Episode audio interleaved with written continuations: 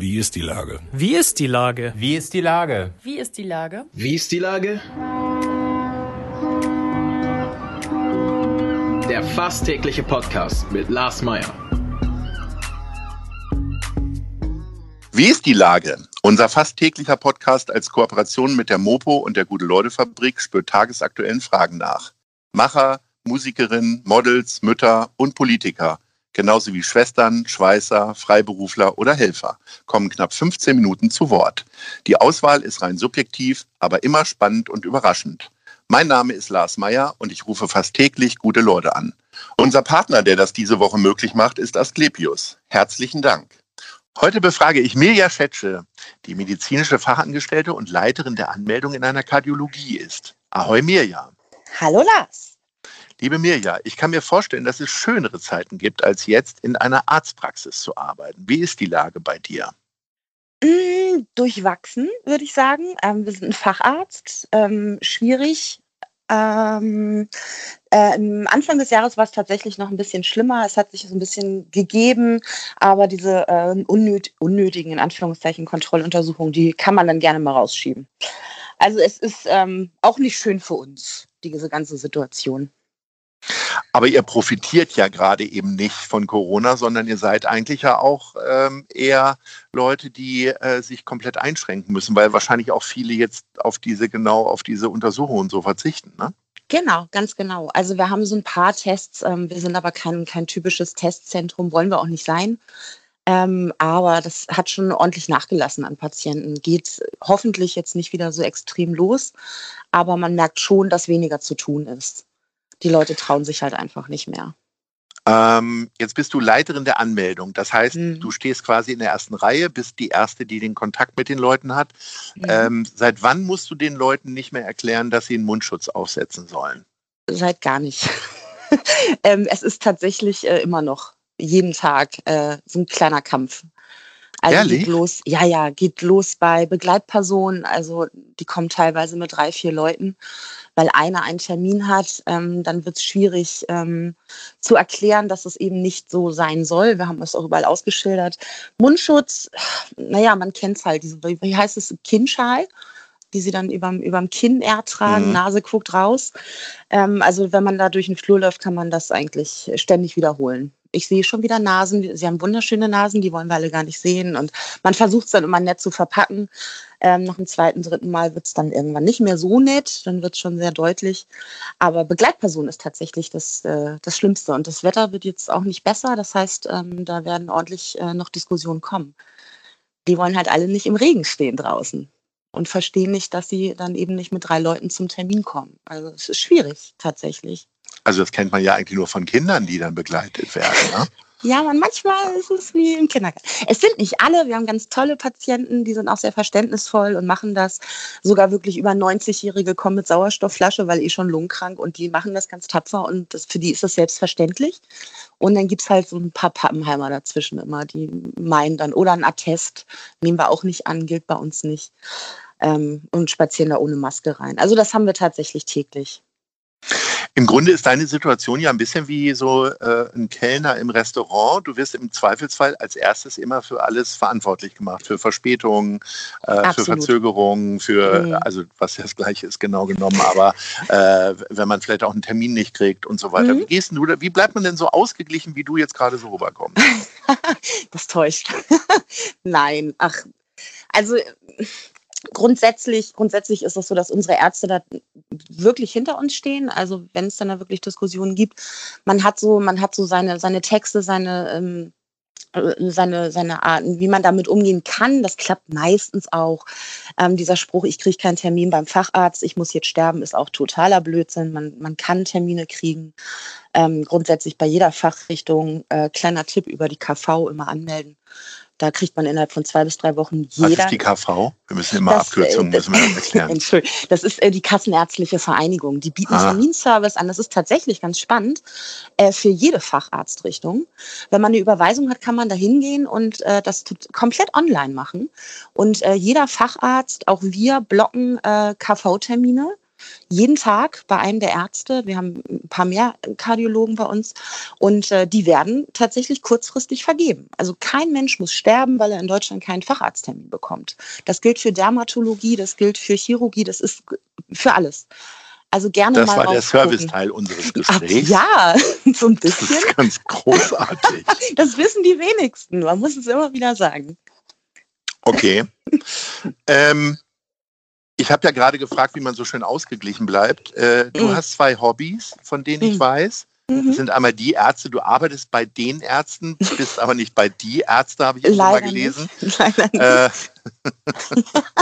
was, denn, was, was, macht denn die Faszination einer Band aus, die jetzt äh, gerade ein neues Album, Hell, herausgebracht mhm. hat? Äh, mhm. die tatsächlich ja schon, die es schon seit äh, bald 40 Jahren gibt. Mhm. Äh, und du als junges Ding, wann bist du denen verfallen und warum immer noch? Ich kann, ich müsste jetzt tatsächlich meine Mutter fragen, wann das war, aber ich erinnere mich, dass ich hier zu Teenagerliebe, ich glaube, ich war in der Grundschule, schon wild durchs Wohnzimmer getanzt bin. Und ich bin auch, glaube ich, der, der schlechteste, beziehungsweise für die Jungs wahrscheinlich der beste Ärzte-Fan, weil ich total, die können machen, was sie wollen. Und ich lieb's einfach. Also nicht also ich, die, die anderen Jungs, sondern die Ärzte. Die, die können machen, die, die richtigen die Ärzte. Band. Die, die richtigen Band. Ärzte, ja. sage ich okay. meinen Chefs immer. Ja. ja. Ähm, ich, ich, ich weiß nicht. Also ich bin, ähm, du weißt ja, ich bin Farin-Fangirl. Mhm. Mächtig. Und ähm, ich, ich weiß nicht. Also ich finde in, in, in jedem Lied, egal in welche Richtung die gehen, ähm, das neue Album ist ja ein bisschen anders. Ähm, einige sind da jetzt nicht so, die sind sehr überrascht und ich nehme das so hin. Ich, ich finde das toll. Also ich bin glücklich, wenn ich was von denen höre. Und du hast dann sicherlich auch, als es äh, Karten gab, hast du dich sofort angestellt und auch Karten ergattert. Und was machen wir jetzt alle ohne, ohne Konzerte? Ja, das frage ich mich auch. Also ein Album kaufen, ohne mit der Aussicht auf Konzert zu ja. gehen, ist ja auch irgendwie Essig, oder? Ja, und die Küchenpartys fallen ja auch aus. Zumindest in dem Rahmen, wie wir es sonst immer gemacht haben unter uns Mädels. Ja. Ähm, ist ja zurzeit auch nicht so wirklich möglich. Ich weiß noch nicht genau, wie das, wie das werden wird, weil ich, das gehört ja auch immer so ein bisschen dazu.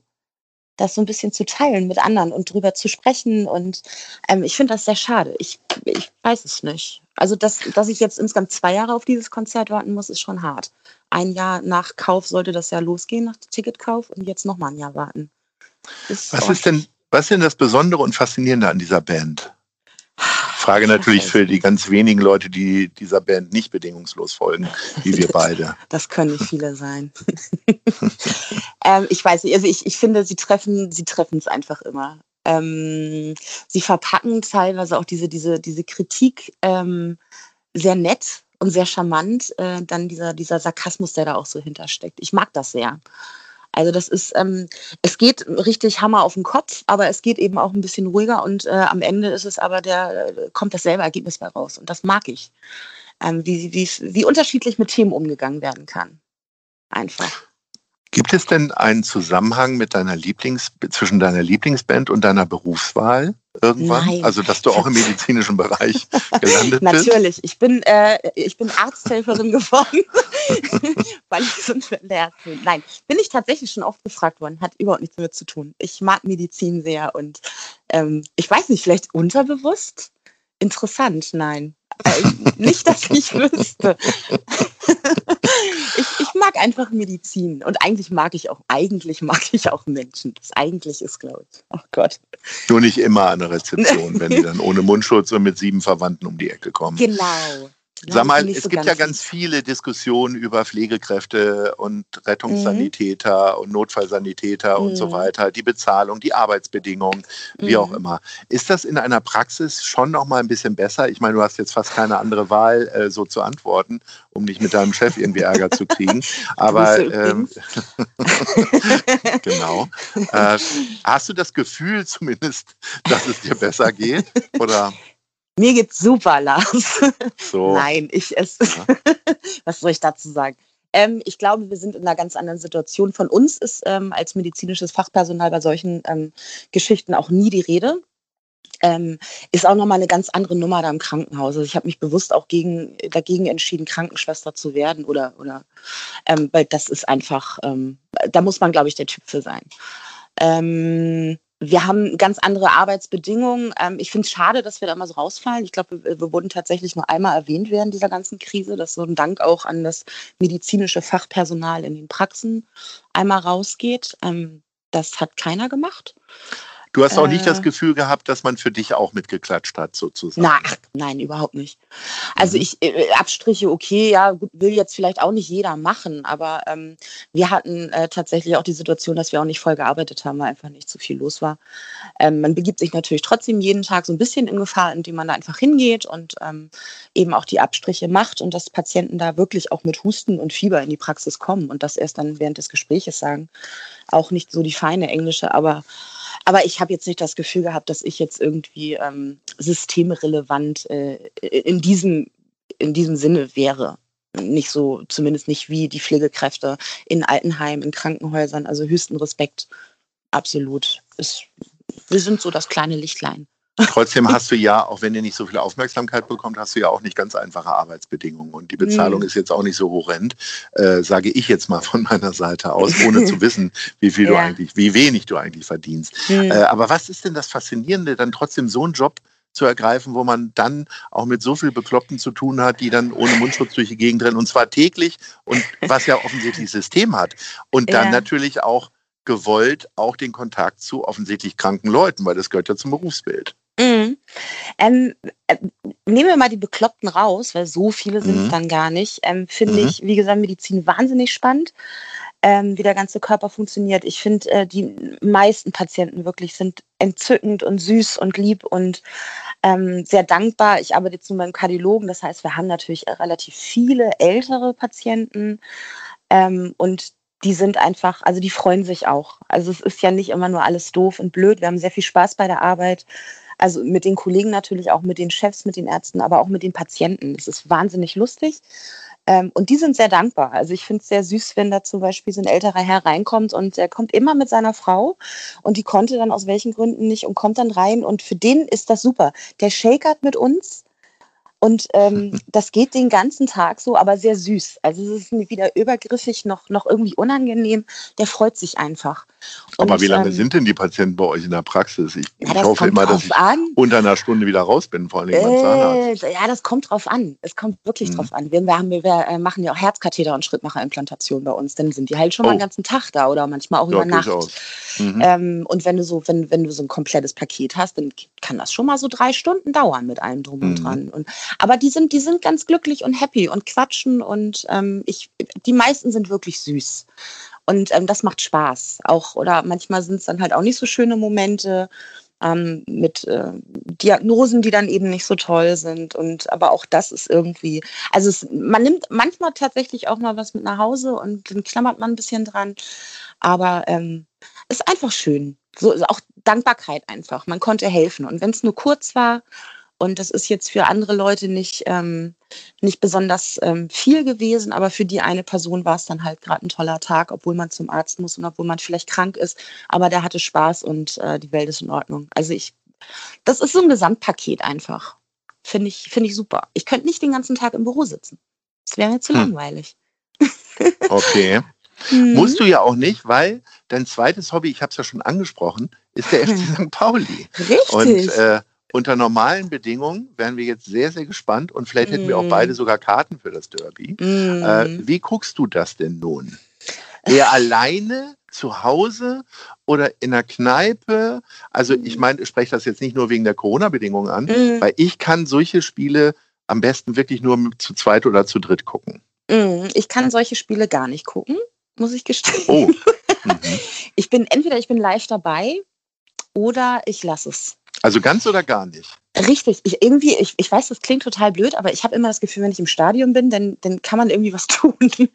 ähm, und sei es auch nur mit, mit Schreien oder, oder mit Anfeuern. Aber wenn ich, wenn ich ähm, vor dem Laptop oder vor dem Fernseher sitze, dann ich, ich fühle mich da immer so hilflos.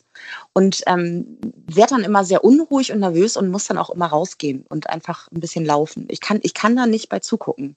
Gerade bei solchen Spielen. Oder eigentlich ist es auch immer nur das, das Spiel. Ähm, Mache ich nicht. Ich werde es mir wahrscheinlich gar nicht angucken. Mit welchem Gefühl wirst du es dir denn nicht angucken? Also sprich, was wäre denn deine Prognose und äh, wie, wie, gehst du denn davon aus, äh, kriegt St. Pauli da richtig äh, Haue?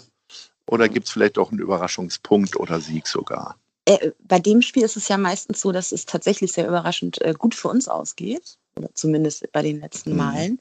Ich bin immer sehr pessimistisch. Äh, und tippe einfach, äh, ich glaube nicht, dass das jetzt so ein, so ein wahnsinnig äh, hoher Sieg äh, für den HSV wird. Ähm, das wird wahrscheinlich irgendwie so ein, so ein blödes 1-0 oder so.